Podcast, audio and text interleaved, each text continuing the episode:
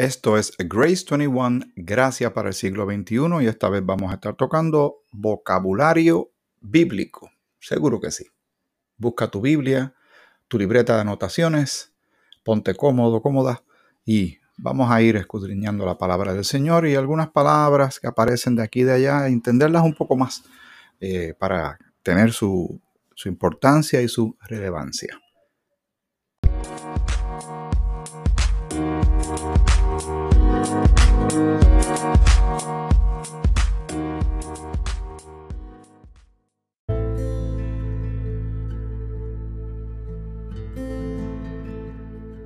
Te habla Miguel Antonio Ortiz, muy contento de estar contigo. Espero que estés bien tú y toda tu familia y estés gozando de gran salud. Sabes que me puedes escribir a la cuenta de email de eh, Grace21 Gracias para el siglo XXI. Escribes Grace21 podcast eh, arroba gmail.com. Bastante sencillo. Y envíame una nota me gustaría saber quién eres, dónde vives, si tienes alguna petición de oración, alguna pregunta, duda. Buscamos la manera de aclarar las, cosas. Esto es un programa que se hace bastante informal, pero con mucho respeto para ti. Y surge, nace en medio de la pandemia, cuando nos mandaron a encerrar a todos en el mes de marzo del año 2020. Y entonces, pues, eh, motivado por eh, una de mis hijas, mi hija mayor Angela Michelle, y también apoyado por mi hija Élica y mi esposa Elga, pues decidimos aventurarnos en hacer un podcast, ¿verdad? Y todo lo que eso implica. Eh, muy interesante, yo estoy en un, cuarto de, la casa, eh, no tengo las facilidades técnicas y profesionales para tener paredes acústicas y el control de sonido, así que si escuchas por ahí un ave que pasa, un, un vehículo de motor, un auto con unas bocinas y música, es que es parte de todo este ambiente pero lo hacemos con mucho respeto y orando y pidiéndole al Señor que me dé sabiduría a mí y te la dé a ti también. Y que tú te deleites en estas cosas y también te motives a buscar, a buscar, a interesarte en saber más de la palabra de Dios, de nuestro Señor y Salvador Jesucristo, de por qué las cosas hoy día en el mundo están como están y en qué dirección van todas las cosas. Eso está en la palabra de Dios, definitivamente. Pues como dije al principio, en la introducción del programa, hay palabras bíblicas. Te vas a encontrar eh, cuando estás escuchando predicaciones o vas a una iglesia cristiana o ves algo en la televisión, etcétera, en un programa como este, que, que hacemos grabaciones, episodios de diferentes temas, pues vas a escuchar ciertos términos. Y es justo explicarte algo. Hemos explicado algunos de ellos en el pasado, pero podemos revisitarlos porque son bien importantes están en la palabra de Dios y por alguna razón están ahí. Las palabras significan algo, ¿cierto? Pues vamos a esas definiciones de algunos de estos términos que encontramos tú y yo cuando estamos meditando, leyendo la Biblia, la palabra de Dios. Y vamos a una palabra que es sumamente importante, la palabra justicia. Cuando hablamos de justicia, eh, muchas cosas pueden pasar por la mente. Hablamos, pensamos en una corte, pensamos en, en un juez, abogados, fiscales eh, y todo este aparato judicial, que es lo que eh, conocemos de este lado de la, de la, vida, de este mundo en que vivimos. Pero cuando estamos hablando de justicia del Señor, justicia a nivel bíblica, estamos básicamente refiriéndonos a, un, al estándar de, de Dios de perfección, porque Dios es santo y Dios es perfecto y Dios es justo y Él es el, el que eh, estableció todo, creó todo, o sea, él, manda. Las reglas de juego las pone. Pero el ser humano está constantemente yendo en contra de todo lo que el Señor eh, quiere establecer. Y lo que hace es que lo que hacemos, ¿verdad? Cuando estamos eh, revelándonos y estamos desobedeciendo las cosas de Dios, pues es meternos en problemas además de irnos en contra de Él, es alejarnos de lo que nos puede hacer bien. En Deuteronomio, el capítulo 32, esto es del Antiguo Testamento, vamos a Deuteronomio, está Génesis, Éxodo, Levítico, Números y llegamos a Deuteronomio. Deuteronomio, el capítulo 32, el versículo 4 dice de la siguiente manera. Lo estoy haciendo un poquito lento en lo que vas eh, llegando y lo buscas en tu Biblia o lo anotas en tu libreta de apuntes y entonces eh, indagas más, buscas más sobre estos asuntos. Dice, Él es la roca, cuya obra es perfecta, porque todos sus caminos son rectitud. Dios de verdad y sin ninguna iniquidad en él. Es justo y recto. Aquí habla muchísimo del carácter de Dios. y el mundo no logra comprender de que Dios es absoluto y en sus determinaciones, en su carácter moral y en las reglas que Él ha establecido, en las obras que hace, hay perfección. Y el ser humano no logra o no quiere eh, admitir estas cosas porque chocan con su interpretación de lo que debe ser justo. Y por eso mucha gente pelea con Dios y lo declaran injusto, eh, lo cuestionan y pelean con Él. Y eso le sucede a veces hasta creyentes. Pero imagínense el que no es creyente.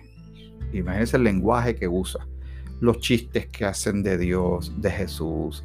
Eh, una cosa terrible, de verdad. Si supieran lo que están haciendo, se detendrían de inmediato y le pedirían a él perdón por estar haciendo esas barbaridades. Pero estamos tocando el tema de la justicia. Y cuando sabemos lo que son los mandamientos, ¿verdad? Vamos a Éxodo, el capítulo 20. Éxodo, que es el segundo libro de la Biblia, el capítulo 20, y vamos al versículo 1 en adelante Vamos a leer lo que dice la palabra del Señor. Espérate que a mí me brincó aquí donde no tenía que brincar. Y aquí llegué. Porque yo estoy utilizando mi Biblia por acá también. Y esto es parte de lo que Dios le dio a la nación de Israel a través de Moisés las famosas tablas y los diez mandamientos. Pero recuerden, cuando uno medita en la escritura con relación a, lo que tenía, eh, ¿verdad? Voy a utilizar el término otra vez relación la relación de Jehová con su nación que fundó Israel, Él le dio a ellos no tan solo los diez mandamientos, habían 613 ordenanzas distintas que ellos tenían que llevar a cabo. No podían fallar, pero fallaron. Pero la ley lo que estableció y probó claramente es que somos pecadores. Es que estamos de continuo ir en contra de lo que el Señor estableció. Pero el Señor así lo, dejó que se conociera porque al conocimiento de la ley entonces se da cuenta la humanidad que es pecadora, que es pecaminosa. Pero vamos a Éxodo 20, el versículo 1 en adelante. Y habló Dios todas estas palabras diciendo, yo soy Jehová tu Dios, que te saqué de la tierra de Egipto, de casa de servidumbre, porque ellos llevaban más de 400 años presos allá, siendo esclavizados en Egipto cayeron allí y estuvieron un par de siglos hasta que llegó el momento de la liberación. Hasta que Dios envía a este caudillo, ¿verdad? Utiliza a Moisés como su líder para sacarlos. Y es como si fuera un tipo de Cristo, cuando eventualmente Jesucristo llega a la tierra para libertar. ¿Y qué, qué liberta? Liberta al pecador de la esclavitud del pecado. Egipto, toda esa esclavitud, ese sufrimiento, es lo mismo que sucede con el pecado en el ser humano, que lo que trae es sufrimiento, no trae paz. Y necesitaban a alguien que los salvara. Y eventualmente Dios respondió a su clamor y fueron sacados de allí. Usted, conoce esa historia. Y escaparon y cruzaron el Mar Rojo y todas estas cosas eh, portentosas y maravillosas, extraordinarias que Dios hizo. Vamos al versículo 3. Todo esto es bien importante que lo anote. Ahora mismo no estamos bajo la ley, sino bajo la gracia. Pero los elementos del carácter de la ley se manifiestan todavía, porque según lo, vayamos leyendo, nos vamos a dar cuenta de ello. No tendrás dioses ajenos delante de mí. Jehová le está diciendo eso a ellos, a Israel. El resto del mundo no lo sabe, pero el resto del mundo se va a enterar por medio de Israel. Y el mundo entero ahora sabe que Dios todavía a este momento, en este instante que tú y yo estamos compartiendo, el aspecto de la idolatría no es negociable. Dios no quiere, no lo acepta, lo aborrece y tiene que ser sacado de inmediato de la vida de cualquier persona, aunque piense que lo que está haciendo o el ídolo que tenga de frente no es nada malo y no lo hace con ninguna mala intención. Volvemos otra vez, o las cosas son como Dios dice o como yo digo, o las cosas son como Dios dice y determina o como tú dices. Y vamos a, nosotros siempre vamos a salir perdiendo en esas. Tiene que ser Dios el que establece, porque Dios es justo, es recto. Él creó todo, nosotros llegamos después. La hormiga está tratando de comprender y estrangular el elefante y no se puede. La hormiga tiene que reconocer que el elefante real, que es enorme y que si está vivo es porque el elefante lo está permitiendo, ¿verdad? Si entiende lo que quiero decir. Dice el versículo 4, no te harás imagen. Por favor, esto es bien importante. Que lo vayas marcando y tal vez no tan solo para tu vida, sino para la gente que tú conoces. No te harás imagen ni ninguna semejanza. O sea que ni siquiera dé la intención de que trate de parecerse a algo. De lo que esté arriba en el cielo, ni abajo en la tierra, ni en las aguas debajo de la tierra. O sea, está dando una directriz absoluta que no tiene por dónde entrarle otra cosa. O sea, es lo que estamos leyendo. Idolatría, cero. Ah, pero yo tengo una figura en mi casa que representa a un Cristo. Cero. Nada. Porque lo estamos leyendo. Ni ninguna semejanza de lo que esté arriba en el cielo, ni abajo en la tierra, ni en las aguas debajo de la tierra. No te inclinarás a ellas ni las honrarás. Y eso, eso es algo que hacen millones de personas todos los días. Millones. Y él dice, ¿por qué?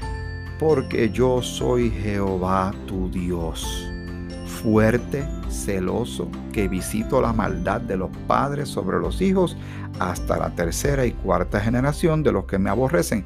Esto se escribió un tiempo antes de Cristo, es antiguo testamentario, es Jehová hablándole directamente a la nación de Israel, pero nos sirve para nosotros ver el carácter de Dios lo que Él estaba pidiendo a ellos. Él es su Dios. Y Él está diciendo cómo quiere que lo adoren y cómo no deben tratar de ir en pos de algo más. Recuerden, esta es la misma nación que le dan las, las, las tablas y más adelante hacen un becerro de oro. Saben que Dios los rescató de Egipto. Vieron la nube, la columna de fuego, vieron la, nube, vieron el mar partirse para que ellos cruzaran en seco y huyeran de eh, Faraón. Y luego estaban haciendo un becerro de oro. Y uno se sorprende cómo es posible que ellos hagan eso. Todavía el día de hoy hay mucha gente que hace eso. Pueden ver la gloria de Dios, pueden ver que tienen eh, habilidades, dones, talentos, salud, tienen trabajo, tienen este, oportunidades extraordinarias, eh, bendiciones, muchísimas bendiciones de parte de Dios y disfrutan del aire que respiran, de todo, porque el aire que está está para todos, para buenos y no buenos y para salvos y no salvos. Pero, eh, qué fácil, hacen ídolos de muchas cosas y se postran ante muchas cosas y mucha gente, pero ignoran y rechazan y aborrecen, voy a utilizar ese término como es, aborrecen todo lo que tenga que ver con Dios. Y estamos viendo el carácter y justicia de Dios, pero vamos a seguir leyendo estos famosos diez mandamientos. Dice el versículo 6, y hago misericordia a millares, a los que me aman y guardan mis mandamientos. No tomarás el nombre de Jehová tu Dios en vano. Y hoy día todo el mundo dice, ay Dios, ay Dios mío, ay santo, y así se van usando esas frases pueblerinas que realmente no se deben utilizar de esa manera porque eso es usar el nombre de Dios en vano. Alguien puede estar diciendo, ay, pero chicos, no sean tan serios, eso no es nada malo. Así es el asunto. Que nosotros empezamos a razonarlo para nosotros y somos capaces de decirle a Dios, pero eso no es tan malo, ¿por qué te enojas? Si eso no es tan malo, somos, seríamos capaces de hacer eso delante de Dios. porque no hay temor a Dios. Se le desconoce, no se sabe cómo es Él, no, es su no saben su carácter, pues entonces hacen un montón de cosas abominables, pensando que lo que están haciendo lo están haciendo bien. Dice, no tomarás el nombre de Jehová tu Dios en vano, porque no dará por inocente Jehová al que tomare su nombre en vano. Acuérdate del día de reposo para santificarlo. En ese tiempo pues se, observaba, algunas religiones todavía lo observan, pero ya no estamos bajo la ley, estamos bajo la gracia. Pero todavía hay gente que verá que el sábado comienza el viernes por la tarde hasta el sábado por la tarde. Un día entero en que se supone que no hagan nada. Pero eso era una ley dada a la nación de Israel. Eh, después vamos a entender por qué la salvación en Cristo es tan importante. Y no es que Dios ha quitado esto de la, de la idolatría. Lo que pasa es que estamos hablando de la salvación. Pero qué interesante, ¿verdad? Cuando uno lo lee con calma, uno ve muchas cosas. Seis días trabajarás y harás toda tu obra, mas el séptimo día es reposo. Para Jehová tu Dios no hagas en él obra alguna. Eso lo exigía la ley, pero ya no estamos bajo la ley.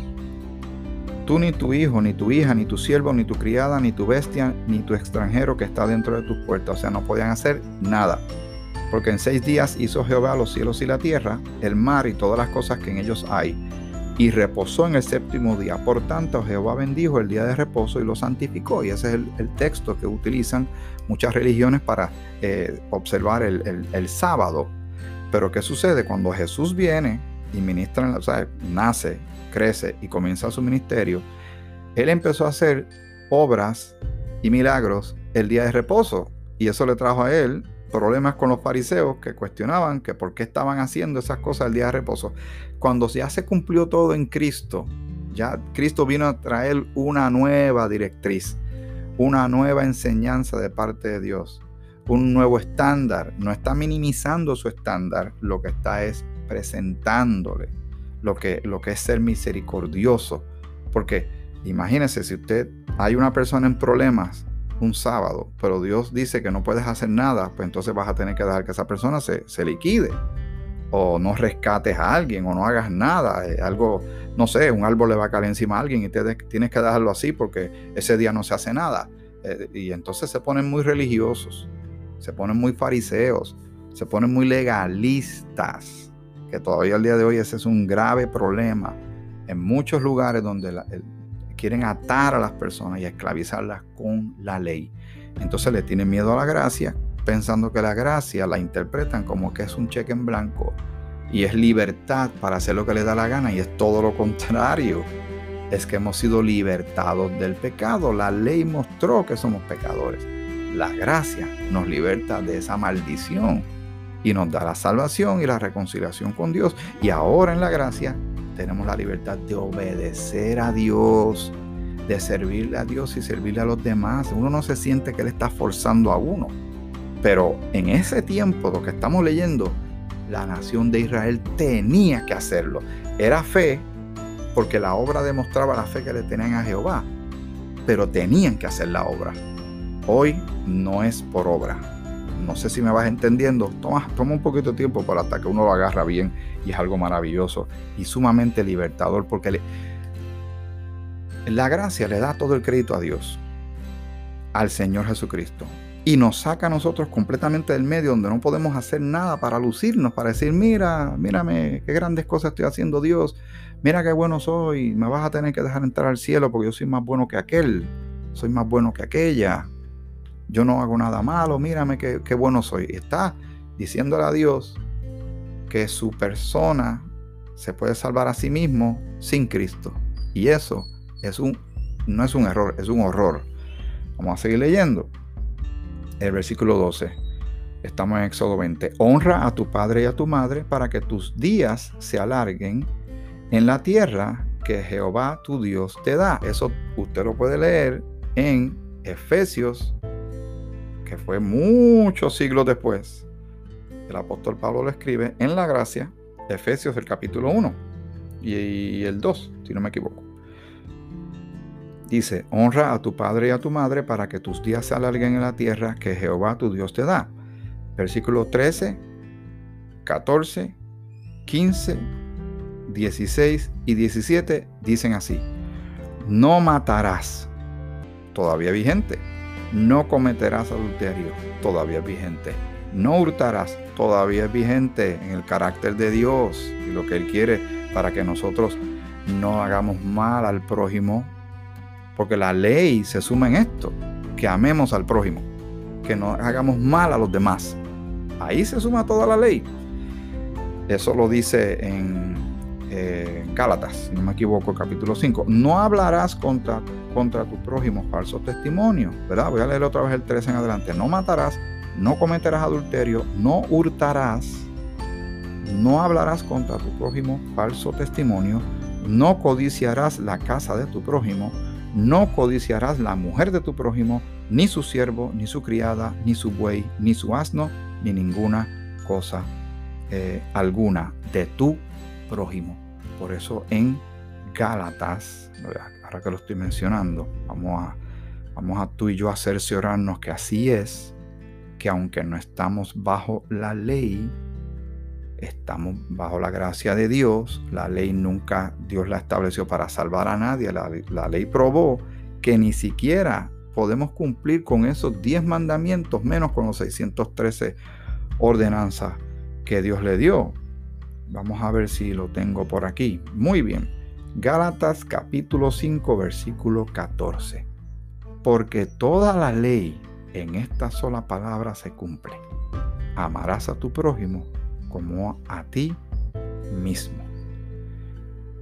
Dios es un Dios de justicia. Y Dios exige perfección. Y ahí tenemos un grave problema.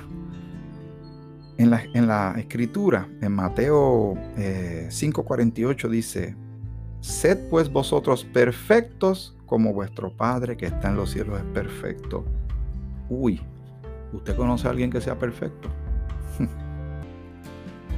Solamente ha habido una persona, o sea, en cuerpo humano, que cumplió cabalmente con todo y jamás pecó, ni en acción, ni en palabra, ni en pensamiento, ni en sentimiento. Jesús fue el único. Por eso Él era, eh, ¿verdad? El sacrificio que Él hizo en la cruz, Dios lo recibe el Padre. Porque es el sacrificio santo y agradable a Dios. Por eso su nombre es sobre todo nombre. Por eso la persona que trata de ser perfecto de este lado de la tierra, por más que trate, llega un día en que algo no sale bien. Y entonces se siente mal porque sabe que no da el grado y entra en, coraje, entonces no tan solo quiere perfección para sí, sino que trata de imponérsela a otros, que los demás anden derechitos. Y empieza a imponerle cargas que ni esa persona es capaz de llevar a sí misma. Pero es bueno dominar a la gente, ¿verdad? Controlar a la gente, esclavizar a la gente. El ser humano tiene eso natural de tratar de dominar a los demás. Así que una absoluta perfección eh, sería santidad, ser santo. Y solo Dios posee esa santidad al 100, 120%, al 1000%. Así que en la justicia que el hombre trata de hacer delante de Dios para justificarse y para salvarse, delante de Dios, dice la escritura en Isaías 64, 6, la justicia del hombre es como trapos de inmundicia a los ojos de Dios como tú y yo estamos compartiendo esto y tenemos que decir las cosas como son, esa expresión de trapos de inmundicia era la, lo que la mujer usaba cuando estaba en sus periodos de menstruación. Mira la analogía que Dios hace cuando una persona quiere por su propia justicia y sus propias obras recibir la salvación y estar de buenas con Dios a su manera y no la manera de Dios es como si le estuviera enseñando así en la cara, ¿verdad? Y perdonen lo gráfico, pero es que eso está en la Biblia, haciéndolo así en la cara. Mira qué grande y maravillosa es mi obra, lo que, lo que el ser humano ve como la gran cosa. Dios está viendo una gran porquería. Porque está diciéndole a Dios, yo me puedo salvar sin ti. Yo encontré una manera de salvación sin contar contigo. ¿Ve lo serio que es? Está tratando de justificarse delante del juez que estableció las reglas y todo lo sabe. Por eso hay que considerar estos aspectos y estos términos que están en la palabra de Dios. Pero vamos a continuar en el próximo episodio con el tema de la justicia, eh, ¿verdad? Utilizando esta palabra en el vocabulario bíblico que vamos a estar meditando en los próximos episodios de Grace 21, Gracia para el siglo XXI.